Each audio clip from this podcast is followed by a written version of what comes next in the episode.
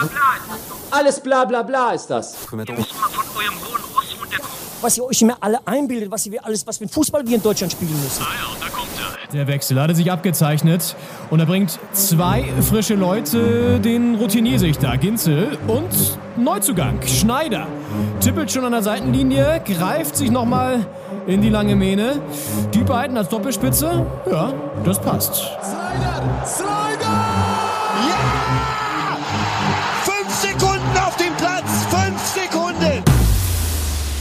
Doppelspitze, der Fußball-Podcast. Das Original. Begrüßt euch am Samstag, dem 10. Dezember 2022, mal wieder als Sonderausgabe mit falscher 9, möchte ich sagen, statt Doppelspitze.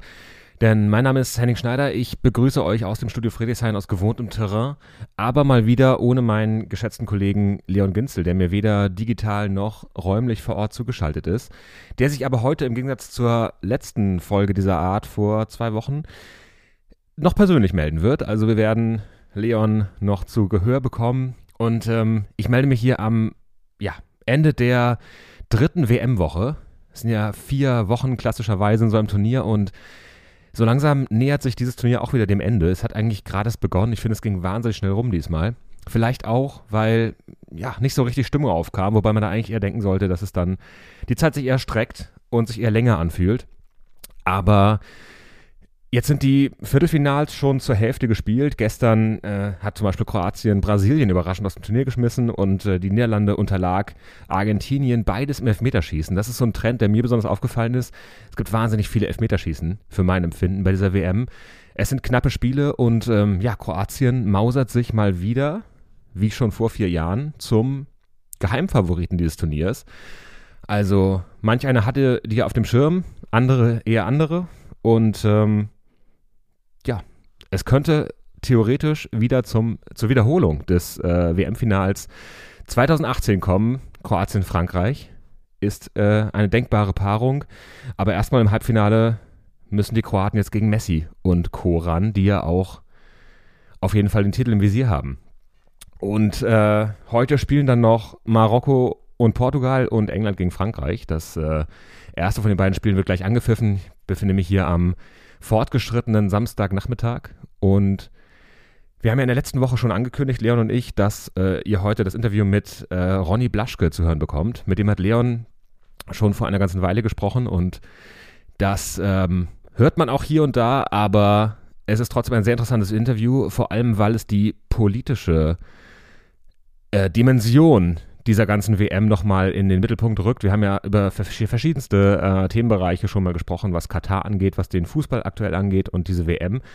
Und äh, Ronny Blaschke hat das im Gespräch mit Leon nochmal eingeordnet, auch in die globalisierte Welt, in der wir leben und auch in die ja, politischen Bereiche des DFB, der, der deutschen Bundesliga-Clubs und auch in ja, Themen der Verantwortung, der politischen, der sozialen, gesellschaftlichen Verantwortung. Und das wird nochmal sehr interessant sein, da die Punkte zu hören, die Ronny Blaschke da aufmacht. Und ähm, jetzt wollen wir aber doch den geschätzten Kollegen Leon Ginzel äh, einmal kurz zu Wort kommen lassen, wie er denn äh, so die ähm, WM jetzt die dritte Woche wahrgenommen hat. Er befindet sich ja, wie schon in der letzten Folge angeklungen, zurzeit auf Reisen. Und äh, hören wir doch mal, von wo er sich heute meldet. Ja, buongiorno, mein Lieber. Liebe Grüße aus Italien. Also noch einmal aus der Ferne. Nächste Woche haben wir uns dann wieder und können zusammen an einem Ort aufnehmen. Dann das WM-Finale ja schon. Unfassbar, wie schnell es wieder geht. Natürlich habe ich mir gestern auch so halb zumindest die Viertelfinalspiele dann doch angeschaut. Wobei gar nicht so viel, sondern immer so die Verlängerung tatsächlich oder beziehungsweise das Elfmeterschießen, die Elfmeterschießen. Es gab ja zwei an der Zahl, sehr dramatisch, was da gestern passiert ist, nämlich das aus der Brasilianer unter anderem, mit dem man nicht unbedingt gerechnet hätte. Und die abgewichsten Kroaten haben es mal wieder geschafft, in ein WM-Halbfinale einzuziehen. Ich erinnere mich noch an das Interview mit Tim Jürgens von Elf Freunde, der ja meinte, die Kroaten muss man auf dem Zettel haben. Das stimmt, das stimmt. Sie sind jetzt im Halbfinale mal wieder. Das ist echt unglaublich. Also diese ganzen alten Recken um Luka Modric und eine sehr, sehr stabile Abwehr schaffen es dann doch immer wieder und ein Elfmeterkiller da im Tor, dass sie dann so weit kommen. Ne? Also schon echt krass und für Brasilien geht natürlich eine Welt unter, dem man eigentlich doch ein ganz gutes Turnier gespielt. Eigentlich dachte man, dass sie das schaffen, aber in diesen K.O.-Spielen, da flattern dann doch oft die Nerven irgendwie. Ich weiß nicht, woran das liegt. Neymar, dann auch, das habe ich zum Beispiel nicht verstanden, beim Elfmeterschießen nicht als erster oder zweiter Schütze, sondern ganz am Schluss wahrscheinlich vorgesehen, ist natürlich immer so ein bisschen die Frage, auch ob so ein Topstar da nicht vorangehen muss und den ersten Elfer schießen muss. Messi bei Argentinien hat es, glaube ich, hat den ersten oder zweiten, glaube ich, ja geschossen, also relativ früh auf jeden Fall und hat den auch reingemacht. Das war natürlich dann das andere Bild dann. Argentinien weitergekommen, da noch einen durchaus holprigen oder ziemlich dramatischen Spiel gegen die Niederlande, die ja nochmal rangekommen sind nach 0-2 Rückstand. Und es gab hässliche Szenen danach. Also durchaus auch das ein oder andere giftige Wort der Argentinier in Richtung Holland. Auch Messi dann im Interview in Richtung Wort Wechhaus, der ja noch im Doppelpack sich zu Wort gemeldet hat. Den kennen wir noch aus der Bundesliga.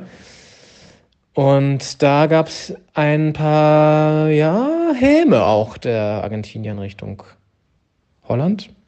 Fand ich ein bisschen interessant. Also muss man ja auch nicht immer machen. Wenn man gewinnt, kann man ja eigentlich souverän damit umgehen. Aber gut, haben sie anscheinend nicht so gewollt. Jetzt stehen sie trotzdem im Halbfinale Argentinien natürlich gegen Kroatien.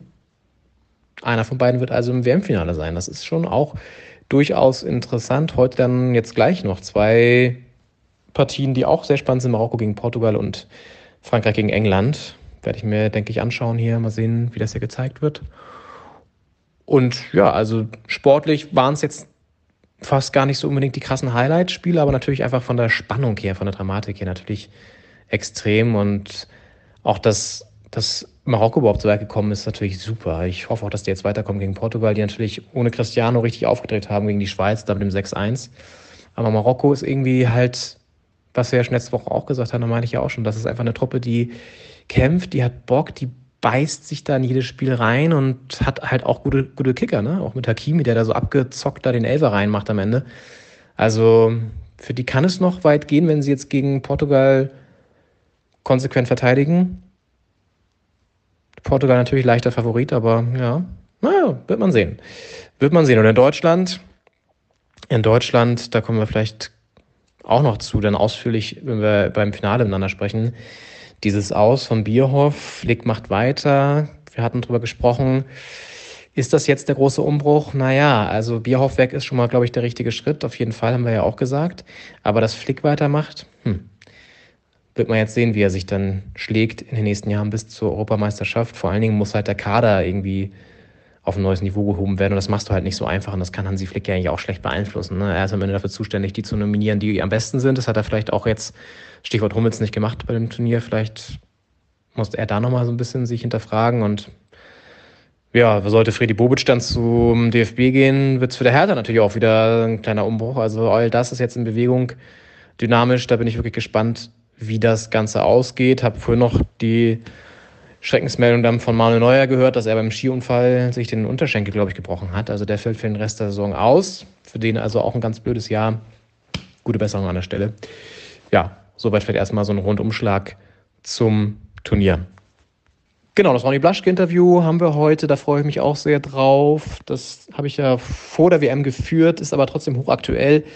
Auch angesichts solcher Meldungen wie der Razzia im EU-Parlament beziehungsweise bei in den Büros von EU-Parlamentariern, unter anderem auch der Vizepräsidentin des Parlaments aus Griechenland, die wohl offenbar, das sagen zumindest die noch unbestätigten Berichte, Meldungen, dass Katar hinter möglichen Schmiergeldzahlungen oder zumindest Korruptionszahlungen da stecken soll an EU-ParlamentarierInnen, die dann womöglich und da gibt es auch wirklich Reden von ihr zum Beispiel, von der griechischen Vizeparlamentspräsidentin, die dann auch wirklich ganz klar sich pro Katar geäußert hat in Reden. Also das ist schon, da gibt es durchaus einen Zusammenhang. Bin mal gespannt, wie das dann weitergeht. Das ist natürlich eine Riesensache, wenn das tatsächlich mit Katar in Verbindung steht und bestimmt auch kein Zufall, dass es jetzt während des Turniers diese Razzia gibt. Und ja, dann haben wir noch eine sehr spannende Ausstellung. Und zwar hat Mohammed Badane, ein Fotograf, einen sehr, sehr spannenden Einblick gewonnen in die Welt der Arbeitsmigrantinnen in Katar, die ja aus verschiedensten Ländern kommen, unter anderem auch aus Nepal, Indien, Sri Lanka und er hat es geschafft, durch jahrelange Arbeit auch wirklich Vertrauen zu denen zu gewinnen und durfte dann in deren Unterkünfte auch fotografieren. Und diese Fotos sind ausgestellt jetzt. Es ist eine Wanderausstellung und die findet jetzt statt in Berlin in der Fußballkneipe Tante Kete, Prenzlauer Berg, da neben dem Mauerpark. Und es ist wirklich sehr interessant, weil ich habe mir das angeschaut, er sehr intime Einblicke einfach auch gewinnt und unter anderem auch ein Foto dort zu sehen ist von einem Raum, wo wirklich eigentlich quasi nur Stockbetten zu sehen sind und so ein kleiner Bereich in der Mitte. Und äh, er hat dann auch erzählt, Mohamed Badani, der Fotograf, der das Ganze eben porträtiert hat und die, die Fotos gemacht hat, was in diesen Zimmern, also da, wo die, wo die Arbeiterinnen und Arbeiter, hauptsächlich sind es Männer, ja, gehaust haben, muss man wirklich so sagen. Er beschreibt das in diesem Ton einmal. 50 people share the same shower. Uh 12 people in the same room. It is like the, the room is like six meters or seven meters. It is like you can be there with 12 people. And in this room, I actually discover after after a while, these people like also sleep there, eat there, uh, dream there, and sometimes also there is like one of their friends died, and they should to deal with uh, in, in the same room to sleep in the same room that their friends died just yesterday. Was auch noch ganz spannend ist, dass er auch nochmal beschreibt, wie mit den Arbeiterinnen und Arbeitern dort umgegangen wird in Katar, was für einen Stellenwert die haben und warum diese Ausstellung eben gerade deswegen auch wichtig ist. The very important thing of this exhibition it is that we bring the workers and the families as human with their stories, with their houses, with their places. They are not just numbers. And this is also the problem, like if we speak about Qatar. It is a problem that they don't they don't see them as also human that they have stories that they have uh, history that they have like lands they are just give service mm. and the very point, the very important point that I see, like if, if we speak about Qatar, that they also the hierarchy like of like there is the European in the high class, they get the biggest, the highest salary, than the Arab, and the least the people from India or from uh, Bangladesh or from Sri Lanka or Nepal. And I think like if you ask me, like so much people ask me, I think like every country in the world have the right to host the World Cup FIFA. Every country. It is in Qatar or uh, or uh, I don't know if it is in Africa. Everywhere it is their the right. Okay.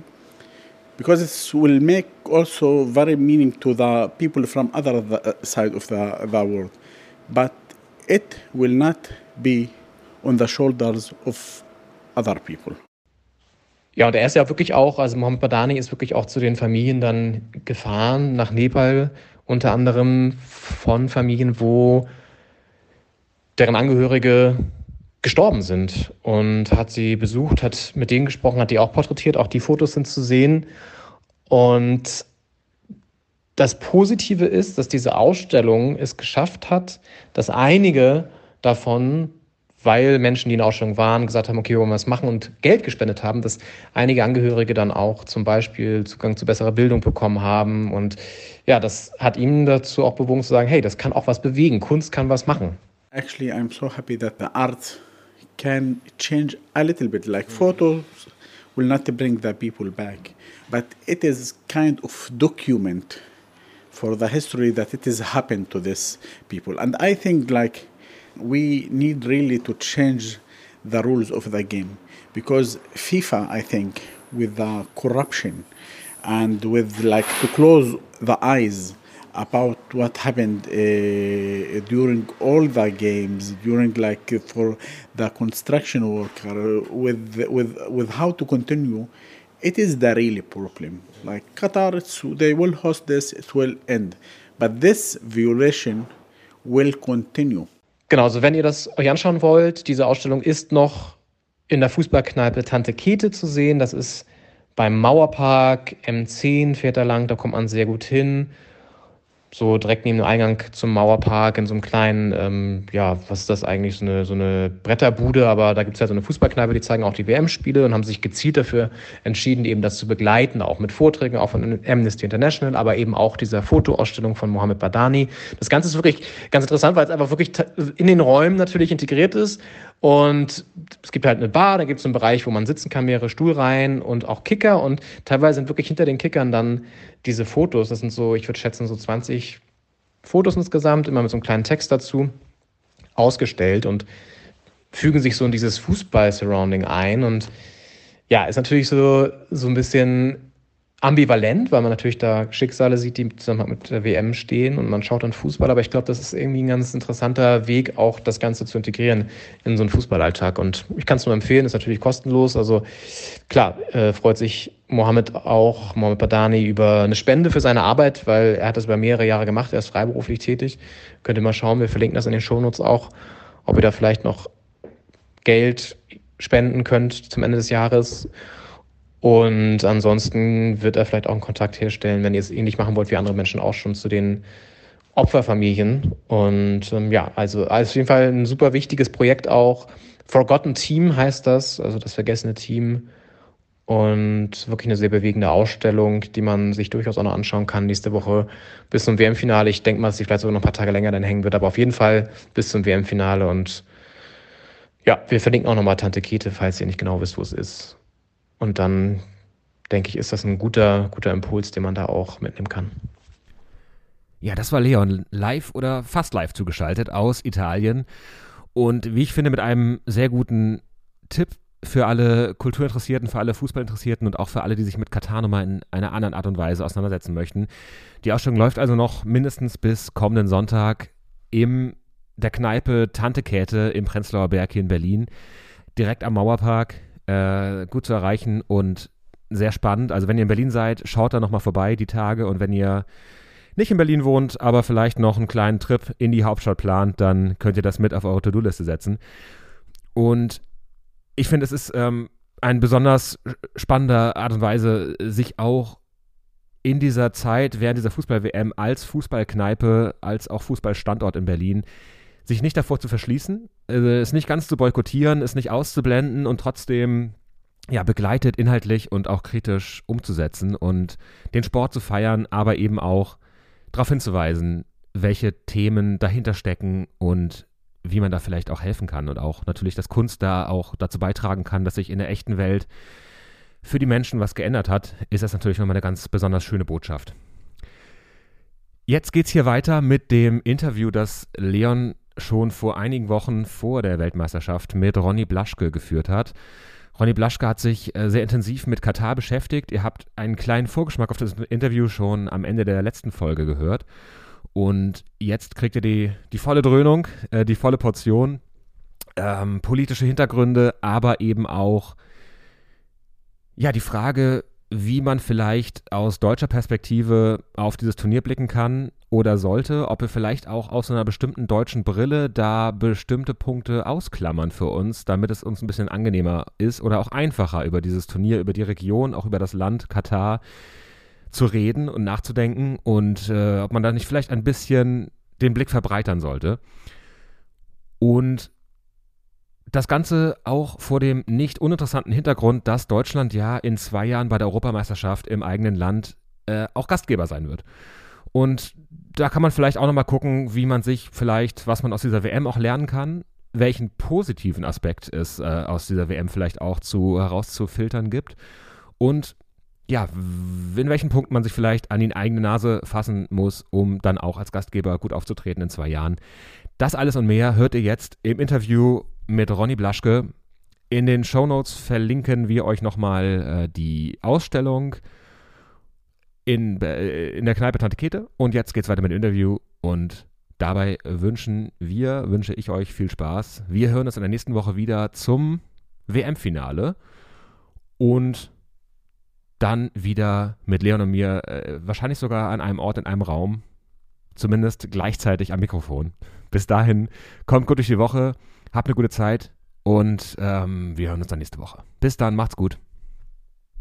Ja, und jetzt freue ich mich sehr, dass wir Ronny Blaschke hier im Fußball-Podcast haben, Doppelspitze der Fußball-Podcast. Er ist Journalist und Buchautor und hat sich mit dem Thema Katar sehr, sehr ausführlich auseinandergesetzt, ähm, hat auch verschiedene Bücher geschrieben, unter anderem Machtspieler, Fußball im Propaganda, Krieg und Revolution, erschienen im Verlag Die Werkstatt. Und da geht es auch gezielt um Katar. Und ja, ich bin jetzt mit ihm verbunden über eine ähm, Video-Online-Plattform und sag Hallo. Hallo, Ronny Blaschke.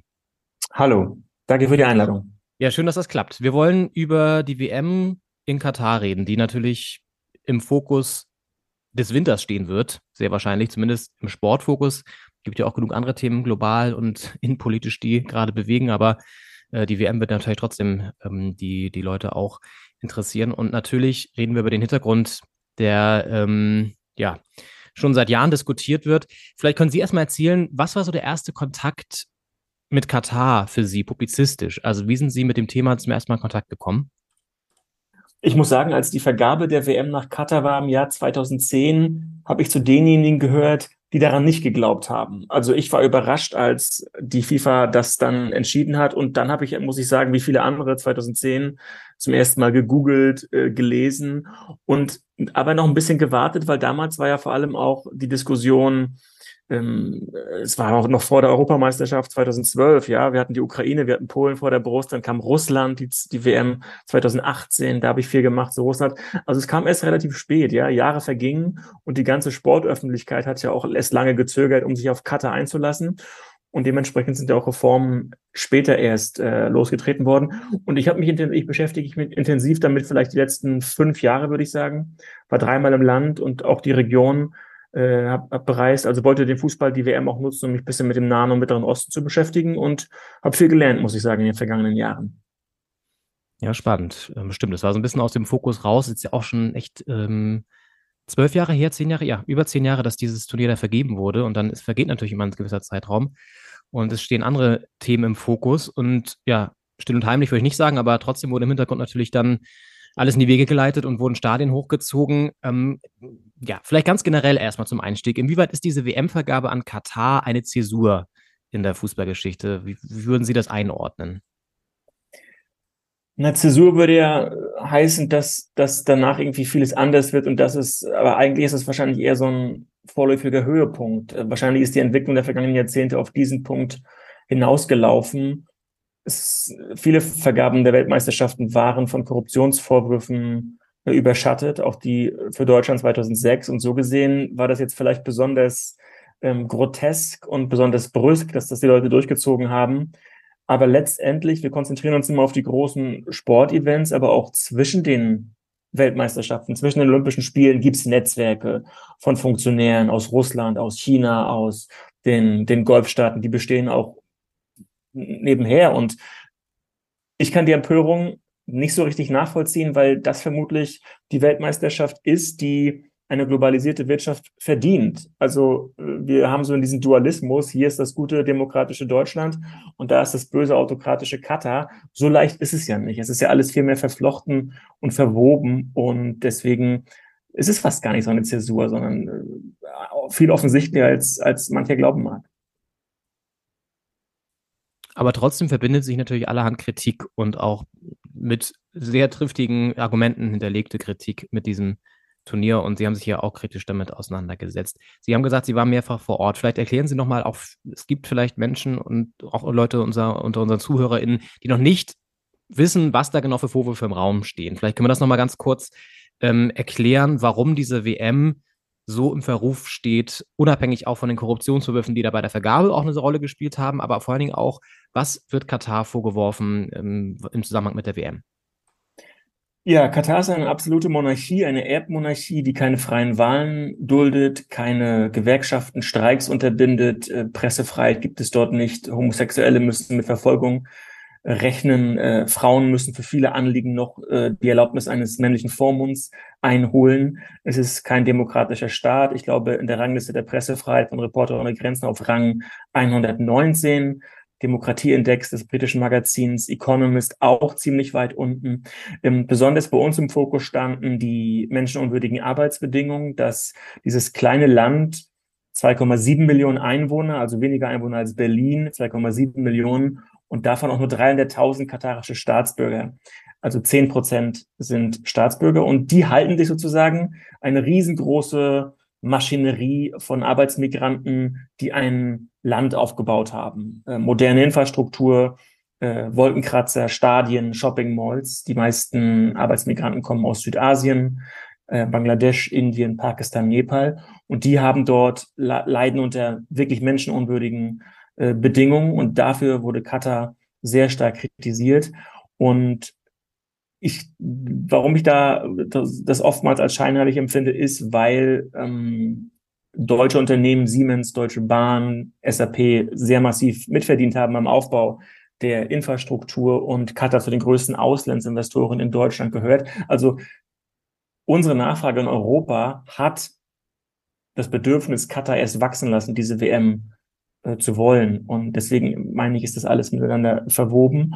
Und Katar ist jetzt eben sozusagen der, der, ähm, ähm, der ungewollte Onkel sozusagen im Fußballbusiness und damit müssen wir uns alle jetzt arrangieren der ja auch schon bei verschiedenen Vereinen sehr stark involviert ist auf dem europäischen Parkett, der mit dem FC Bayern München natürlich auch verbunden ist, dieser ungewollte Onkel, wie Sie es jetzt bezeichnen. Also es gibt da Verstrebungen, da kommen wir auch vielleicht nachher nochmal äh, im, im Einzelnen drauf. Vielleicht trotzdem mal kurz zu diesen Vorwürfen, die da im Raum stehen. 6500 Todesfälle hat äh, der britische Guardian im Februar 2021 berichtet. Das war eine unvorstellbar große Zahl, die da plötzlich aufploppte hat sich ähm, auf Zahlen bezogen, die von den Ländern stammen, die Sie schon genannt haben, wo die GastarbeiterInnen herkommen, also aus Indien, aus Nepal etc. Und hat dann aufgedröselt und ähm, sozusagen aufgefiltert, wie viele Todesfälle es gab. Ähm, da geht es zum Beispiel darum, dass äh, ja, Menschen ähm, kollabiert sind, weil es zu heiß war. In den Unterkünften lagen Elektroleitungen offen, dann gab es Elektroschläge, weil da Wasser drauf gekommen ist. Also wirklich unvorstellbare Zustände. Ähm, warum haben diese alarmierenden Zahlen auch diese Schicksale eigentlich nicht mehr Reaktion hervorgerufen. Wir, reden wir Februar 2021, das ist ja auch jetzt schon über ein Jahr her, fast, fast anderthalb Jahre her, locker. Ähm, warum gab es da nicht einen Riesenaufschrei und hat sich dann fundamental nochmal was geändert an dem Bild dieser, dieses Turniers? Ja, sobald man sich auf diese Zahlenspiele einlässt, kann man eigentlich nur verlieren. Äh, wenn diese Zahlen isoliert 6.500, andere sprechen ja von 15.000, wenn die so isoliert dastehen, dann äh, können sie missinterpretiert werden. Noch einmal, diese 6.500 Menschen kommen aus fünf Ländern und aus diesen fünf Ländern leben mehr als zwei Millionen Menschen in Katar und das über zehn Jahre.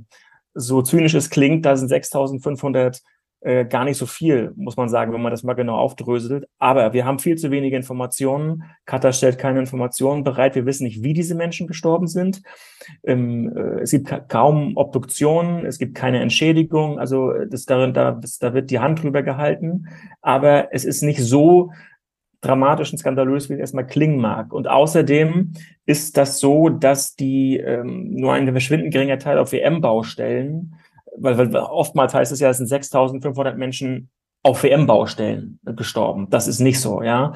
Und deswegen, ich, ich fühle mich, ich fühle mich jetzt schon unwohl damit, äh, dass irgendwie so, das klingt als nach einer Relativierung, das soll es auf keinen Fall sein. Es sind viele Menschen gestorben, zu viele. Aber ähm, so äh, isoliert betrachtet ist es, ist es, ähm, ist es falsch. In jedem Fall die Reform, und das ist das, das Eklatante, äh, ein Staat, der dieses Kafala-System, was andere Staaten auch haben an der Golfregion, wo quasi die Arbeitgeber alle Macht haben, Reisepässe einbehalten können, den Jobwechsel verhindern können. Das gibt es in anderen Staaten im Golf und stellen sich vor in Europa, wie lange dort Arbeit, Arbeiterbewegung, Frauenrechtsbewegung gebraucht haben. Was Katar in 15 Jahren oder sagen wir mal in 10 Jahren durchgemacht hat, das passt evolutionär gar nicht. Wie soll sich eine Gesellschaft so schnell das umsetzen, was, was, woran, woran sie, woran sie nie geglaubt haben, was sie nicht implementiert haben. Und deswegen ähm, ist das skandalös. Die Frage, was die Sie gestellt haben, warum haben wir da, ich würde sagen, dass, dass gerade Deutschland, Großbritannien, Skandinavien da schon seit Jahren nur darüber berichtet, aber das Problem ist, dass es in den meisten anderen Ländern nicht darüber, dass darüber berichtet wird. Deswegen ist der Begriff des Sportswashing, finde ich, auch falsch, weil Katar eigentlich nur aus relativ wenig Ländern diesen Gegenwind bekommt. In vielen anderen Ländern ist katarisches Geld sehr gern gesehen und da fühlt sich Katar eigentlich nicht so, dass, dass man da ein Image aufpolieren muss. Ähm, und ja, ich könnte jetzt weiterreden, aber die Reformen, die angestoßen sind, einen erhöhten Mindestlohn, Beschwerdemöglichkeiten und so weiter, wie soll das gehen in einem Staat, der kein Korrektiv duldet, keine freie Presse, keine Gewerkschaften und wo die Dynastie Al-Thani mehr als 20.000 Angehörige hat, ja, wo, wo jedes Unternehmen mit dieser Dynastie fast verwoben ist. Also ist klar, dass das immer wieder unterlaufen wird. Wenn ich Sie jetzt richtig verstehe, dann würden Sie gar nicht jetzt sozusagen Katar an sich den Vorwurf machen, auch im Zusammenhang mit der WM, sondern es gibt dafür teilweise gute Gründe sozusagen, auch historische Gründe. Sie haben es gerade gesagt, ähm, weil dieses System irgendwie in der Kürze der Zeit vielleicht gar nicht umzuwälzen ist. Trotzdem stehen diese Zahlen im Raum. Trotzdem gibt es diese, diese, diese, ja, ähm, ominöse Vergabe zum einen, aber auch der Zeitpunkt im, im Winter und so weiter. Also, wer hat letztendlich, also wo, wo, wo ist, ist, ist, der Dreck am Stecken? Also, wenn jetzt sagen, Katar an sich kann gar nichts dafür, mein Gott, wir haben jetzt das irgendwie, das ist sozusagen eine Konsequenz aus dem Handeln, ähm, dass wir alle irgendwie mit beeinflussen. Heißt es letztendlich, ist der europäische Fußball, das DFB, UEFA, FIFA schuld daran? Naja, also wer, wie funktioniert die Welt, ja? Also in der UN haben wir um die 200 Mitgliedstaaten, wie viele Demokratien haben wir da? Ähm, und, und so ist es ja in der FIFA auch. Und ja bei jedem Vortrag oder bei jeder Lesung, die ich halte, kommt immer die Frage, sollen wir noch die WM in solche Länder vergeben. Ja, wenn wir beide das jetzt auswürfeln können, dann würden wir sicherlich eine WM nicht nach Katar vergeben. Aber so sind die Mechanismen der, der FIFA nicht. Und man sollte Katar vielleicht in diesem Zusammenhang auch nicht mit Deutschland oder Schweden vergleichen, sondern man sollte sie, was Arbeitsrechtsbedingungen betrifft, eher mit den Nachbarstaaten im Nahen Osten vergleichen. Und da sind sie inzwischen ein, ein Fortschrittsmodell. Und da ich ja viel in der Region gereist bin, ähm, und das kann man sicherlich erst in einigen Jahren beantworten, ob das tatsächlich einen Wandel ausgelöst hat. Fakt ist, dass Katar die ILO oder andere Gewerkschaften noch ins Land lässt. Menschenrechtsorganisationen für die Recherche gab es vorher nicht. Da wird viel geschönt, es gibt kaum unangekündigte Inspektionen und so weiter, kann man viel kritisieren. Aber mh, es ist doch mehr als Saudi-Arabien oder die Emirate zulassen. Und noch einmal, das ist ganz, ganz wichtig, der Punkt. Ähm, das Geld, was Paris Saint-Germain oder der FC Bayern von Katar bekommt, sagen, was heißt der Katar Airways zahlt dem FC Bayern 20 Millionen. Das klingt viel, aber Katar investiert mehr als 300 Milliarden, 300 Milliarden über seinen Staatsfonds an der Londoner Börse, an Barclays, an Credit Suisse, Hapag-Lloyd, Siemens. Ich kann das lange, lange ausführen. Also ähm, die, die Bundeskanzlerin hat 2018 den Emir empfangen und schon weit vor wir, weit bevor wir Gas brauchten aus Katar. Ähm, und das ist, äh, Katar ist, ist, ist, ist gern gesehen äh, bei, bei äh, Regierungen in westlichen Dem Demokratien. Und deswegen wundert es mich, dass wir jetzt, uns jetzt so darüber echauffieren, weil das hätten, das hätten deutsche Regierungen oder die US-Regierung, die britische, hätten das schon früher anmonieren können. Nicht erst jetzt, wo die WM ins Haus steht. Also hatte Uli Hoeneß mit seinem Anruf im Doppelpass, wenn ich sie jetzt äh, mal so ein bisschen äh, populistischer nachhaken möchte, hatte er vielleicht recht, wenn er interveniert hat und gesagt hat, ähm, wir haben mit unserem Engagement, mit unserem Kontakt auch zu den Kataris dafür gesorgt, dass sich die Situation vor Ort verändert hat. Hat er recht? Ja, in der Diktion, die er da vorgetragen hat, ist das sicherlich zu einfach. Also der FC Bayern hätte mehr machen können. Ja, also ich habe, ich kann mich an, an keine Szene erinnern, wo, wo auch mal die Spieler während ihrer Trainingslager mal in so ein Arbeitercamp gegangen sind. Oder der DFB kam sehr, sehr spät auf die Idee, Menschenrechtsgipfel ähm, zu organisieren. Die FIFA hat nie relativ offensiv das Ganze angegangen. Ähm, Schwule und Lesben warten immer noch auf Sicherheitsgarantien. Katar ist nicht so mächtig wie China. Also China ist ja für mehr als 130 Staaten mittlerweile der wichtigste Handelspartner. Die reagieren sofort bockig, wenn man China kritisiert. So ist Katar nicht. Katar ist sehr pragmatisch. Die halten Kontakte sowohl zu Hamas und den Taliban, aber auch zu den USA und zu, zu, sogar zu Israel, obwohl es keine diplomatischen Beziehungen gibt. Also die sind sehr, sehr smart in ihrer äh, Außenpolitik, also gibt äh, Verbindungen in alle Richtungen. Und, und so ein kleinen Staat, der wichtig ist als Vermittler, aber der jetzt auch nicht der, der Taktgeber ist in der internationalen Politik, der hätte man schon ein bisschen mehr verlangen können und Druck ausüben können. Und das würde ich sagen, ähm, zumal die Katarer ja sehr, immer sehr so, so, so dieses Schein, diese Fassade mögen. Ja, da freut man sich, wenn man mal sich mit dem FC Bayern zeigen darf. Und ich glaube, die Power hat der FC Bayern nicht ausreichend genutzt, FIFA auch nicht und DFB auch nicht. Trotzdem ist es ja eine Entscheidung und auch, da kommen wir zum nächsten Thema, Stichwort Bilder, TV-Übertragung, die dann im Winter ähm, stattfinden werden und überall in der ganzen Welt zu sehen sein werden. Es ist natürlich auch ein Zeichen, so ein Turnier dann in dem Land stattfinden zu lassen, dass nach wie vor gewisse Rechte eben, Sie haben angesprochen, Frauenrechte vor allen Dingen, ähm, LGBTQ-Rechte etc. pp. Ähm, nicht in dem Maße hat als, als Standard, den wir sozusagen als westlichen Standard jetzt mal so ähm, voraussetzen, der jetzt ja auch, ich sag mal, gerade was Frauenrechte angeht, nicht so, ich sag mal, eine riesen, ähm, also das sind einfach so Grundrechte teilweise, ne? Also arbeiten gehen, ohne den Mann zu fragen, etc. Ähm, ist ja trotzdem ein schwieriges Zeichen, so ein Turnier dann mit so einer großen Aufmerksamkeit in so einem Land stattfinden zu lassen, oder? Absolut. Also ich, ich kann, wie gesagt, ich bin ich versuche mich ja immer an, den, an der Realität zu messen. Wir können jetzt lange darauf schimpfen und sagen, die, wir beide hätten wir beide die WM verge vergeben, dann wären wir sicherlich nicht nach Katar gegangen. Aber jetzt ist sie nun mal da. Seit zwölf Jahren steht das fest. Und jetzt frage ich mich, ähm, wie kann man aus diesen noch das Beste herausholen? Und da fand ich die letzten Jahre gab es zu wenige konkrete, kreative Ansätze, sondern immer diese Phantomdebatte, sollen wir die WM boykottieren? Es war immer unrealistisch und es wird unrealistisch bleiben. Norwegen hat ja das sehr, sehr weit geführt, da haben Spieler und und der Verband das gesagt. Da habe ich einfach mal relativ schnell ein bisschen gegoogelt, vielleicht zehn Minuten, und gesehen, dass Norwegen und Katar eine, äh, eine gemeinsame Wirtschaftskommission haben. Norwegische Unternehmen haben für 10 Milliarden Euro in Landwirtschaft und, und Meerestechnik in Katar investiert. Regelmäßig waren katarische Minister in Norwegen zu Gast. Also, oder jetzt vor kurzem der dänische Trikothersteller ähm, Hummel, der ja auch sein Trikot einfärben will oder eingrauen will oder ein schwarzes Trikot hat als Trauerflor. Da haben auch, ich glaube, Katapult war es oder andere Kollegen, Kolleginnen, die haben relativ schnell herausgefunden, dass Katar ja, dass das Hummel auch andere Trikots in, in der Golfregion sponsert. Und also ähm, natürlich sind solche, solche symbolischen Sachen wichtig, aber sie verpuffen halt, wenn das nicht unterfüttert wird. Und schauen wir doch mal auf unsere, unsere Clubs, Bayern München, Borussia Dortmund, also die, die Schwergewichte. Haben die ernstzunehmende Menschenrechtskonzepte? Schauen die auf die Lieferketten ihrer Sponsoren? Ähm, äh, ja, lassen die ihren, ihren Rasen im Winter bestrahlen, ökoschädlich? Also kein einziger Bundesligist hat eine ernstzunehmende Abteilung für Soziales und Menschenrechte. Das ist oftmals im Marketing, in der Presse äh, Abteilung äh, hängt das. Und sobald wir, sobald wir selbst irgendwie nicht das Thema nachhaltig und strukturell angehen, ja, was, was soll's? Können wir natürlich uns aufregen und können Katar als Platzhalter nehmen für alles Böse in der Welt ähm, und schieben unser Gewissen immer schön weiter äh, in, den, in den Nahen Osten und müssen uns damit dann nicht mit uns selbst beschäftigen. Ich, ich, ich, jetzt habe ich diese Rolle seit seit paar Wochen, wo ich dann, je mehr ich da rumreise, da bin ich auch mit den Reisen äh, habe ich meine, meine Wahrnehmung auch äh, verändert, aber jetzt ist es nun mal leider so. Wahrscheinlich, die nächste WM findet irgendwann in Saudi-Arabien und in, in China statt und dann müssen wir wieder reden, ja. Ja, das ist ja auch so ein Thema. Ich meine, die Winterspiele in China wurden zwar auch kritisiert, aber sie haben halt auch einfach dann letztendlich stattgefunden und ähm, haben auch die Bilder geliefert, die, glaube ich, so ein Regime in Peking ganz gerne gesehen hat. Da gab es jetzt weniger die, die heftigen Diskussionen. Was so ein bisschen nochmal zu der Frage führt, wie wichtig ist ein Turnier trotzdem für ein Land wie Katar, ähm, auch so in Sachen PR, in Sachen TV-Bilder, die da dann, ja, Eröffnungsfeier, wir kennen es alle, dann über die, die Bildschirme der Welt laufen.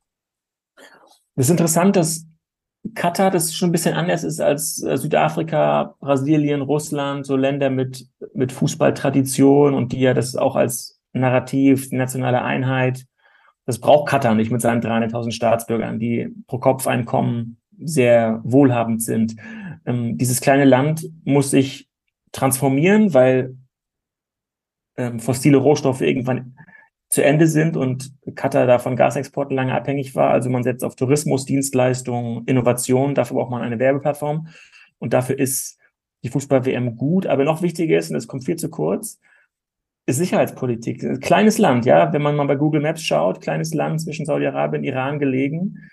Ich, die haben immer Angst gehabt davor, irgendwann mal überrannt zu werden. Und jetzt äh, glaubt man zumindest mit westlichen Beziehungen, Wissenschaft, Kultur, Fußball unverzichtbar zu sein und nicht angegriffen zu werden. Und äh, das ist äh, im Gegensatz vielleicht zu früheren Weltmeisterschaften sehr, sehr straff und langfristig organisiert, diese WM. Und deswegen äh, ja klar, die wollen Bilder und die werden sich zeigen mit dem Pokal, aber das ist alles, glaube ich, für die nur Mittel zum Zweck. Und deswegen äh, ist es klar, es ist emotional. Die spielen da auch mit den Emotionen der europäischen, lateinamerikanischen Fans, die da zum, zum, zum Fußball kommen. Aber so effektiv, stringent und langfristig strategisch organisiert, glaube ich, hat noch keiner äh, dieses, dieses Turnier. Sozusagen ein Modernisierungsinstrument also sozusagen ein Puzzlestück in der Gesamtstrategie eines Landes, das irgendwie versuchen möchte, da seine Rolle zu definieren, sich zu schützen, auch, wenn ich es richtig verstanden habe, in so einer, in so einer globalen, Auseinandersetzung mit anderen Staaten da vor Ort. Ähm, interessante Perspektive auf jeden Fall. Und das stimmt ja, ich meine, letztendlich ist ja auch so, was weiß man über Katar? Relativ wenig, auch so über die global, globalpolitischen Zusammenhänge und so. Es steht immer nur dieses Turnier im Raum, ne, wenn, also zumindest aus einer westeuropäischen Berichtungsstruktur, äh, Berichterstattungsstruktur. Ähm, was auch dann wie, mich zur nächsten Frage führt, Berichterstattung über dieses Turnier. Heute hat die ARD eine Pressemitteilung rausgegeben oder es gab zumindest eine Meldung von Sportschau, wie dann über dieses Turnier berichtet wird. Und da wurde dann, äh, es gibt, glaube ich, ein zentrales Studio in, zusammen mit ARD und ZDF in Deutschland, aber es gibt auch Kollegen vor Ort, natürlich Kolleginnen. Ähm, und auch es soll eine kritische Begleitung stattfinden, heißt es da. Was halten Sie davon? Ist das der richtige Ansatz? Den die ARD da wählt, den generell die Medien aktuell wählen. Ich meine, so Transparenzgründen, ähm, ich arbeite auch für die öffentlich-rechtlichen Medien, für den RBB zum Beispiel als freier Autor oder für den Deutschlandfunk. Deswegen äh, beobachte ich das auch mit Spannung sozusagen und ähm, bin da in der Sportberichterstattung auch nicht involviert. Aber ähm, würden Sie sagen, das reicht aus, wie der öffentlich-rechtliche Rundfunk das auch macht, der nun mal die TV-Rechte auch hält? Ich hatte neulich ein interessantes Gespräch mit einem japanischen YouTuber und der geht das Thema jetzt auch an und Japan ist ja auch eine der größten Volkswirtschaften der Welt, Demokratie und dort ist das Thema Menschenrechte so gut wie gar nicht auf der Agenda. Also die Menschen sind überrascht, was da in Katar äh, so los ist und deswegen ja, also Deutschland würde ich sagen, Großbritannien, einige skandinavische Länder, Niederlande, Belgien, das sind würde ich sagen die einzigen Länder, die das so seit langem äh, aufgehen. Selbst in Spanien und teilweise auch in Frankreich ist es ja gar nicht so ein großes Ding. Ähm, ja, also ich glaube, ARD, ZDF, äh, die setzen, glaube ich, schon Maßstäbe als Rechteinhaber. Wir wissen ja die Zahlen nicht ganz genau, aber ich glaube, ARD, ZDF zahlen auch mehr als 200 Millionen Euro, um überhaupt von dieser WM berichten zu dürfen. Und die Kollegen, jetzt vor kurzem diese Reihe im WDR von Benjamin Best, Jochen Leufgens, Robert Kemper, auch andere Kollegen, die machen seit Jahren sehr, sehr kritische Berichterstattung, obwohl ihr eigenes Haus da viel Geld bezahlt. Und das ist wäre früher nicht so denkbar gewesen, auch weil dann, wenn der Ball, ich weiß das ja von meinen ersten Weltmeisterschaften, ich war dann immer frustriert, ähm, sobald der Ball dann rollte, hat sich keiner mehr für diese Themen interessiert, zumal wenn Deutschland schlecht spielte, dann haben andere sogenannte Skandale das überschattet.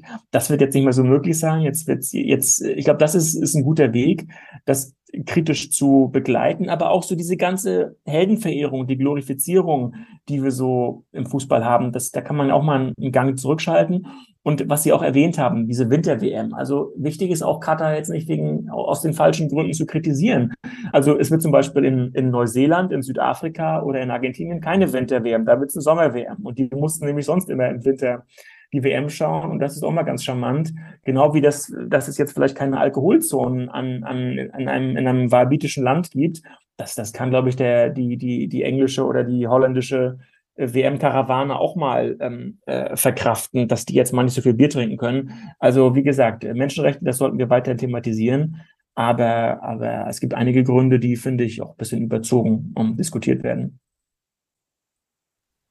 Sie haben Frankreich angesprochen, da gibt es jetzt ja auch von verschiedenen Städten ein Public Viewing Boykott. Also zum Beispiel, ich glaube, Paris ist dabei, Bordeaux, da haben die Stadtverwaltungen entschieden, wir zeigen das Turnier nicht. Ist das auch wieder so ein symbolischer Schritt, der irgendwie verpuffen wird oder kann das irgendwie auch was bringen? Sie hatten schon gesagt, Boykott-Debatte finden Sie so ein bisschen fadenscheinig und bringt nicht so viel, weil jetzt haben wir das Ding, wir müssen schauen, was wir damit machen. Was halten Sie von solchen Schritten?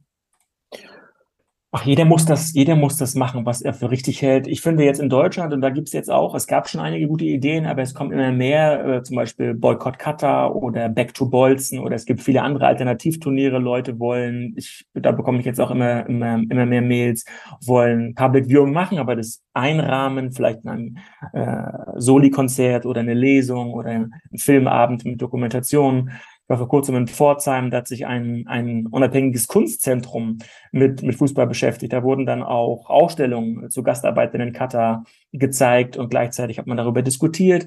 Also es ist doch schon äh, mit, mit, auch mit, wenn ich zurückblicke, diese vergangenen Jahre, ähm, unglaublich, was für ein tolles Diskussionsmedium dieser Fußball sein kann. Und ich bin manchmal dann frustriert, weil wir, wir sind jetzt oder viele Menschen, nicht alle, aber einige sind gut informiert über dieses kleine Land, was so weit weg ist. Und es kommt wahrscheinlich nicht so richtig in Katar auch an, ja. Also wie kann man dann da, also die Gastarbeiter, die, die, ähm, ja, und wenn neulich hatten wir eine, eine Speakers-Tour, da waren Gastarbeiter hier auch in Deutschland und haben Veranstaltungen äh, da haben da diskutiert und die haben auch gesagt, ähm, dass wir aufmerksam sein sollen, dass wir vielleicht an unseren lokalen Fußballverband einen Brief schreiben, dass wir mal überlegen, wo kaufen wir unser Trikot, wie, wie werden die hergestellt. Wir können vielleicht auch unsere Abgeordneten im Wahlkreisbüro mal, mal anschreiben. Es gibt schon Möglichkeiten, darauf hinzuweisen. Und damit werden wir jetzt nicht Katar über Nacht demokratisieren, aber wir haben in Deutschland schon Beteiligungsmöglichkeiten und die kann man nutzen. Haben Sie das Gefühl, dass dieses Turnier vielleicht die Fußballszene in Deutschland politisiert hat, nochmal zusätzlich? Ich meine, gab immer irgendwie Politik, die auch mit reingespielt hat, so oder politische äh, Diskussionen und so weiter. Aber glauben Sie, dass das Turnier jetzt doch nochmal sehr verstärkt hat?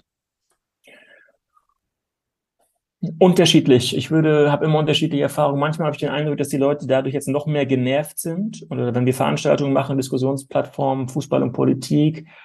Das Ganze begann ja so, diese Feuilletonisierung in Anführungsstrichen mit der WM 2006. Das ist jetzt auch 15, 16 Jahre her. Und manchmal habe ich den Eindruck, es geht jetzt ein bisschen abwärts, ja. Also, dass alles irgendwie mal gesagt wurde und die Debatten wiederkommen und jetzt vielen das jetzt zu viel ist und der Fußball verliert, verliert dann auch kritische kluge Köpfe an andere Bereiche der Gesellschaft.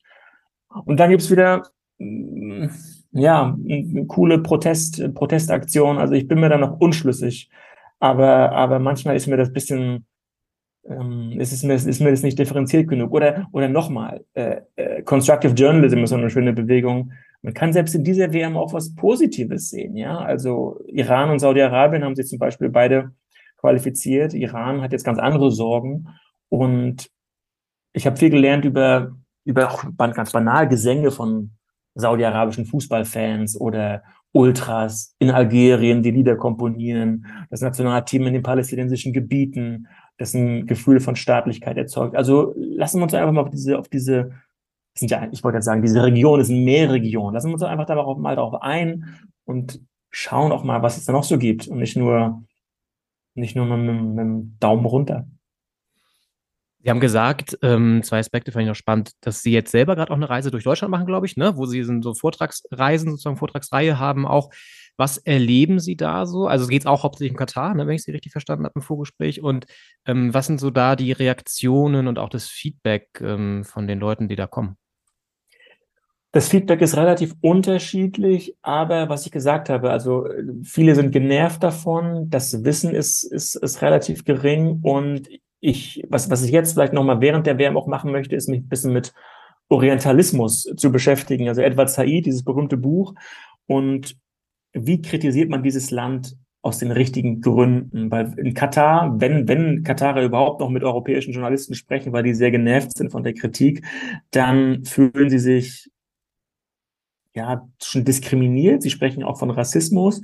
Und ich habe jetzt auch einige Artikel oder Überschriften mal gesammelt und dann sieht man oftmals die Wüste und man sieht äh, von Scheichs ist die Rede oder Kamele. Also es gibt eigentlich keinen Magazinartikel, der ohne die Wüste auskommt oder, oder ohne die traditionellen Gewänder. Ähm, was projizieren wir also in diese arabische Welt, die mehr als 20 Staaten umfasst, 400 Millionen Menschen von Mauretanien bis zum Oman, also das ist eine riesige, komplexe äh, äh, Region. Also, äh, und das, da ist relativ wenig Wissen da. Die Leute sind auch noch nicht richtig bereit, darüber zu sprechen. Und wenn man sie dann hat und eine halbe Stunde geredet hat und dann, dann, oh, ist ja doch ganz interessant, sagen dann einige und, und sind dann überrascht und, und lassen das so langsam zu. Und ich habe auch die jetzt auch Brasilien, also Brasilien war das, das chaotische WM-Land, Südafrika war Kriminalität, da wurden jeden Tag die Mordraten in den Zeitungen dargeboten, Russland war irgendwie der, die Umweltsünder. Also ich frage mich, ob wir dann vor, jeder, vor jedem Sportereignis wirklich diese Gesellschaft nur über ihre Regime identifizieren sollten oder ob wir uns vielleicht nicht auch mal zehn Prozent der Berichterstattung mit den alltäglichen Fragen der Gesellschaften befassen. Das, das fände ich ganz spannend. Aber da dringt man leider nicht so richtig durch. Und ich merke das auch bei den Kolleginnen, das ist auch eine Debatte, die wir zu wenig führen unter den Journalisten und Journalistinnen. Ähm, ja, dass da dieser Ansatz eher nicht so gerne gesehen wird, würde ich mal sagen. Aber ich finde es trotzdem interessant. Mhm. Ich erinnere mich jetzt zum Beispiel WM 2018 in Russland, da gab es eine Reihe mit äh, Palina Roginski in der ARD. Da ist sie tatsächlich immer so Alltagsfragen der russischen ähm, Kultur auf den, auf den Grund gegangen. Ich glaube, das findet schon statt, vielleicht nicht ausreichend genug, das, das würde ich, da würde ich vielleicht zustimmen. Aber ich glaube, das passiert teilweise tatsächlich schon. Aber es ist natürlich auch mal die Frage, wie so ein öffentlicher Diskurs sozusagen, welche Richtung der trifft. Und Katar ist dann natürlich eindeutig gefärbt. Deswegen spannende Perspektive, auch ähm, da mal die Stereotypen und Bilder, die wir da sozusagen einfach adaptieren, ohne jemals da gewesen zu sein, was ja den meisten so geht, äh, das einfach so zu übernehmen. Das ist, was mich zu, zur nächsten Frage führt, bevor wir abschließend nochmal vielleicht auf die Rolle vom DFB auch schauen und ähm, der UEFA und ähm, der FIFA.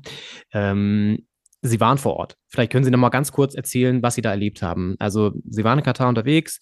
Sie haben es vorhin so ein bisschen angerissen. Was haben Sie da gesehen und ähm, wie hat das Ihr Bild auch verändert von dem Land? Ja, das ist eigentlich gar nicht so spektakulär. Also das ist ein, wie gesagt, ein kleines, kleines Land, äh, Doha. Also man ist ja im Prinzip nur in Doha und Umgebung. Ähm, und ich habe mich ja, bin als Journalist nicht auf die Arbeitsrechte spezialisiert. Deswegen habe ich mich da um Themen wie Frauenrechte, um Nachhaltigkeit, um andere Sachen gekümmert. Ich habe ähm, äh, war vor allem habe ich recherchiert während des Arab Cups und während des Golf Cups. Das sind regionale Turniere, die den Vorteil mit sich brachten, dass man da eine FIFA-Akkreditierung bekam und sozusagen nicht Gefahr lief, als Tourist einzureisen und dann irgendwie festgesetzt zu werden, weil man muss sich schon dort eigentlich anmelden als Journalist und ich wollte diesem Risiko nicht ausgesetzt sein. Andere Kollegen wurden ja da auch festgesetzt.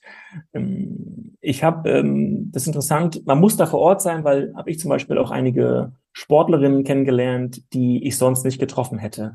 Oder, oder man geht einfach hin und, und äh, geht in Universitäten und klopft an der Tür und dann sind Leute auch bereit für Gespräche. Also wenn man nur aus Deutschland dort E-Mails E-Mails versendet, kommt man nicht weit.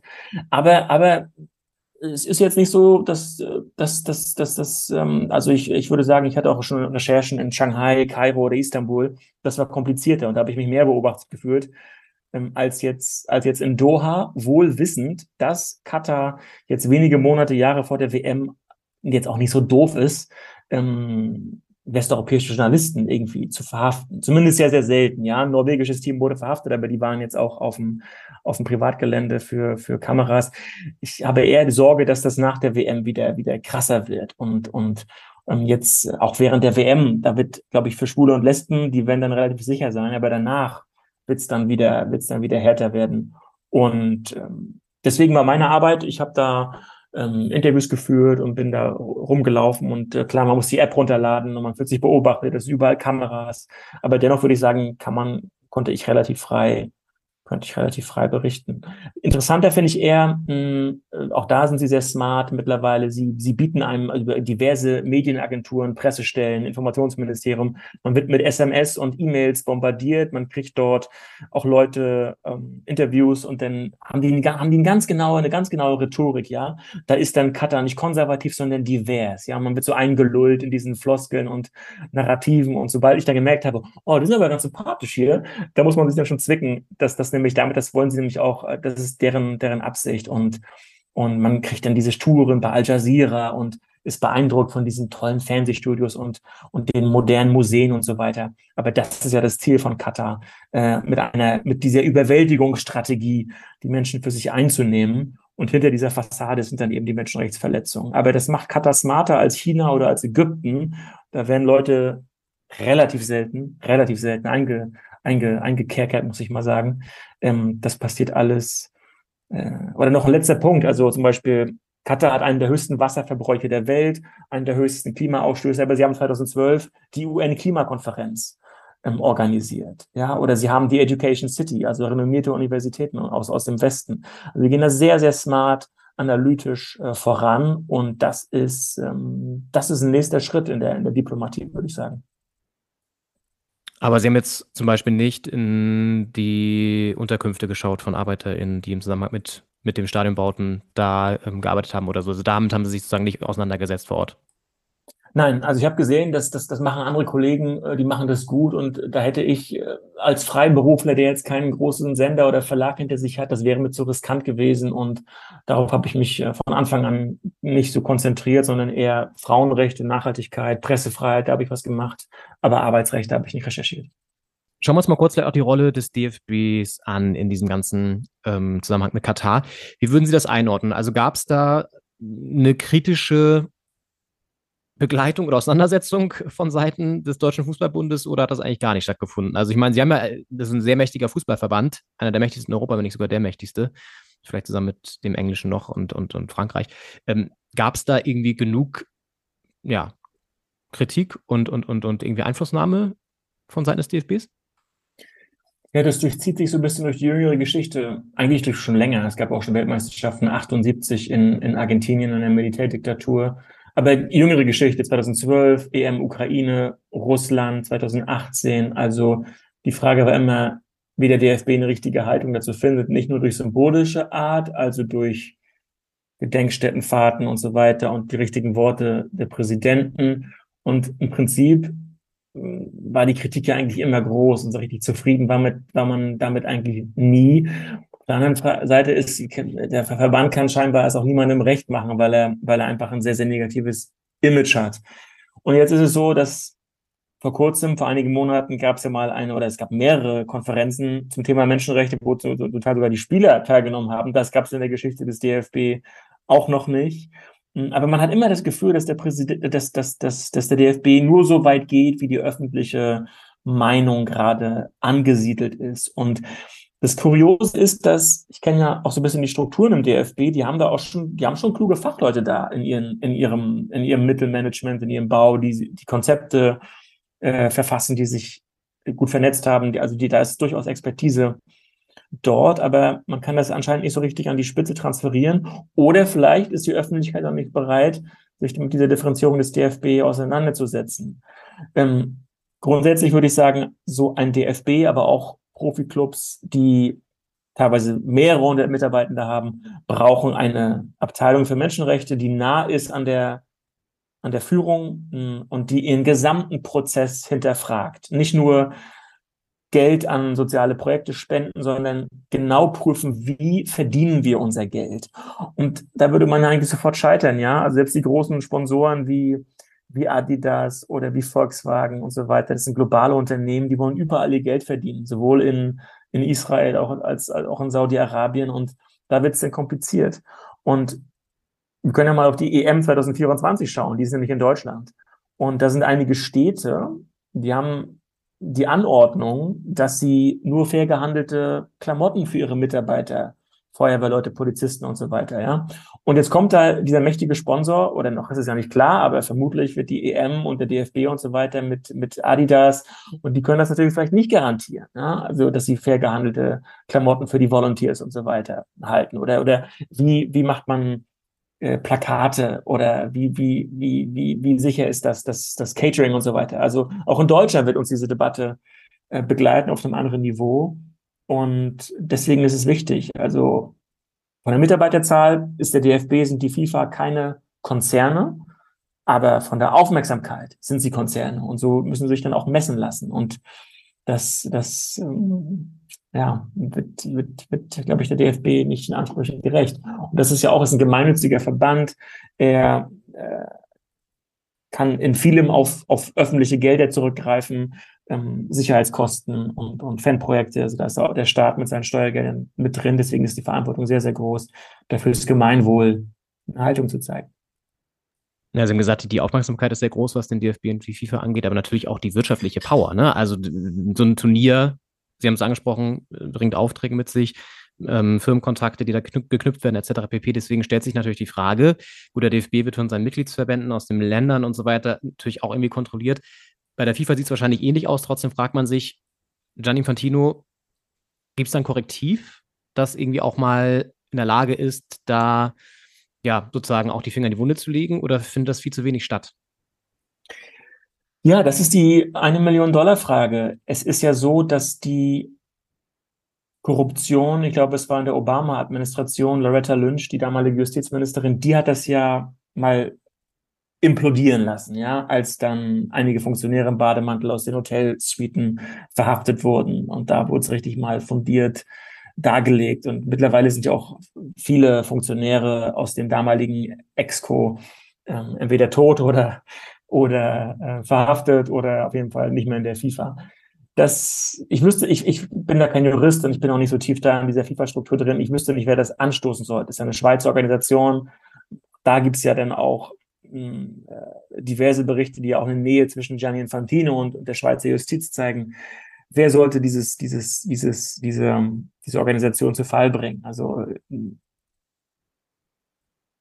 dieser Präsident überlebt alle Skandale. Das ist, äh, das ist wieder der Donald Trump-Faktor. Ne? Also ich, ich kann da auch nichts Kluges dazu sagen. Ich, ähm, wie man, wie man den zu Fall bringt, ja. Also ich, ich wüsste es auch nicht. Und der, der, dieser Verband ist so reich, auch diese, diese Ziele, die man dann hat, ja, dass man dann nach Saudi-Arabien gehen muss oder eine Super League oder dass jetzt die EM ist, dass, dass die UEFA sogar erwogen hat, die EM auf 32 Teams auszudehnen. Ich glaube, Europa hat, wie viele Staaten hat Europa? 60 oder mehr als 50? Also der hätte ja ganz Europa damit gemacht. Also das ist ja, ist ja absurd und da kann ich nachvollziehen, dass, dass sich viele Menschen davon abwenden. Glauben Sie, dass es vielleicht ähm, auch noch mehr Engagement der aktiven Fanszene da braucht. Ich meine, da passiert viel, da gibt es äh, immer wieder Banner, da gibt es auch kritische, gerade beim FC Bayern natürlich auch, was die Rolle von Katar betrifft, ähm, sehr vehemente Kritik, wenn man sich auch mal die eine der letzten Mitgliederversammlungen da anschaut. Das war ja für Bayern-Verhältnisse fast schon eine kleine Revolution. Ähm, reicht das aus oder wünschen Sie da mal vielleicht sogar noch mehr Engagement oder ist es vielleicht auch ein bisschen fadenscheinig, die Fans dann die Verantwortung zu nehmen? Ja, diese kritische Minderheit, die wird immer größer seit Jahren. Und ich, man hat den Eindruck bei diesen Veranstaltungen, auch wenn wir uns beide so unterhalten, dass das so, so ein Mainstream-Thema geworden ist. Und dennoch glaube ich, dass es noch nicht so ist, weil wenn Sie schauen auf die Followerzahlen der großen Stars und ab und zu gucke ich da mal drauf, dann, dann können diese Fußballer und selbst ja schon Zweitliga-Kicker, den haben die mit ihren Followerzahlen, können die einfach die traditionellen Medien umgehen die können Menschenrechtsorganisationen einfach informativ umgehen. Und äh, da brauchen wir gar nicht bei Ronaldo oder bei Messi anfangen, sondern auch schon so ein, so ein, so ein Abstiegskandidat in der Bundesliga erreicht über seine sozialen Kanäle mehr Menschen als die klassische Zeitung im Ort oder der Lokalsender. Und da müsste es auch rein, ja. Also, dass, dass die Vereine, die Verbände auf die Idee kommen, über, eine, über einen kritischen Blick auf den Fußball vielleicht auch neue Zielgruppen zu gewinnen und nicht alles nur mit dieser ewig gleichen PR-Maschine nieder, niederzuwalzen. Aber vielleicht liegt auch falsch, ja. Ich höre ja auch immer Leute, die im Fernsehen dort live kommentieren und sobald sie irgendwie Politik ansprechen, kriegen sie dann irgendwie 20 kritische Leserbriefe, weil das, das Publikum nicht mit Politik genervt werden möchte beim Live-Kommentar. Vielleicht bin ich auch, ich, dahinter frage ich mich ja auch, ist das hier, bin ich der Nörgler und ich hatte auch schon Veranstaltungen, da kommen, kam eine Handvoll Leute und es kam auch schon mal gar keine. Deswegen muss man sich damit zwicken. Ne? Äh, spricht man hier für eine Minderheit und oder oder die Frage ist wahrscheinlich, wie organisiert man das? Wie bündelt man diese vielen, vielen kleinen kritischen Grüppchen und dann macht die zu einer großen Bewegung? Ja, to be continued, das wird man noch sehen.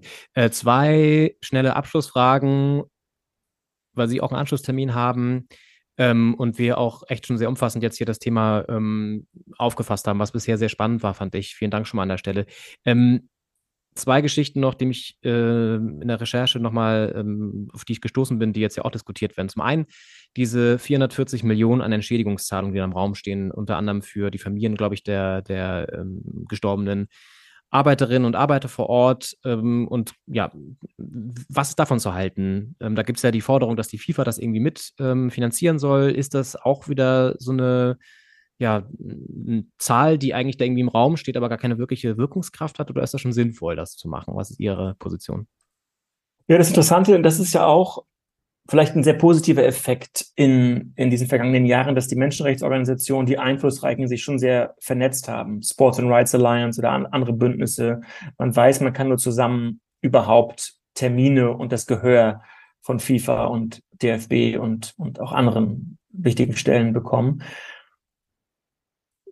Ja, so eine Zahl ist, ist, ist, macht Sinn, weil das sind die Gewinne, mit denen man anscheinend offenbar rechnet. Aber es ist natürlich unwahrscheinlich, dass die FIFA darauf eingehen wird oder dass Katar darauf eingehen wird. Viele Katarer fühlen sich ja dann auch so neokolonial gemaßregelt und gehen dann ganz weit in die Geschichte zurück, als die Europäer so den Nahen Osten unter sich aufgeteilt haben. Ich, ich, weiß nicht, ähm, ich würde mir wünschen, dass nach der WM, und es ist ja jetzt auch schon bald, und dann das Turnier ist dann Mitte Dezember auch schon wieder vorbei, dass wir dann auch weiterhin da, da, da hinschauen. Ja, dass wir da hingucken. Und auch ein ganz, ganz wichtiger Punkt ist, nicht nur auf Katar zu schauen, sondern auf die globale Migration insgesamt. Dass ein Land wie Nepal zum Beispiel, ich glaube, mehr als 60 Prozent der Haushalte in Nepal sind von Arbeitsmigration abhängig.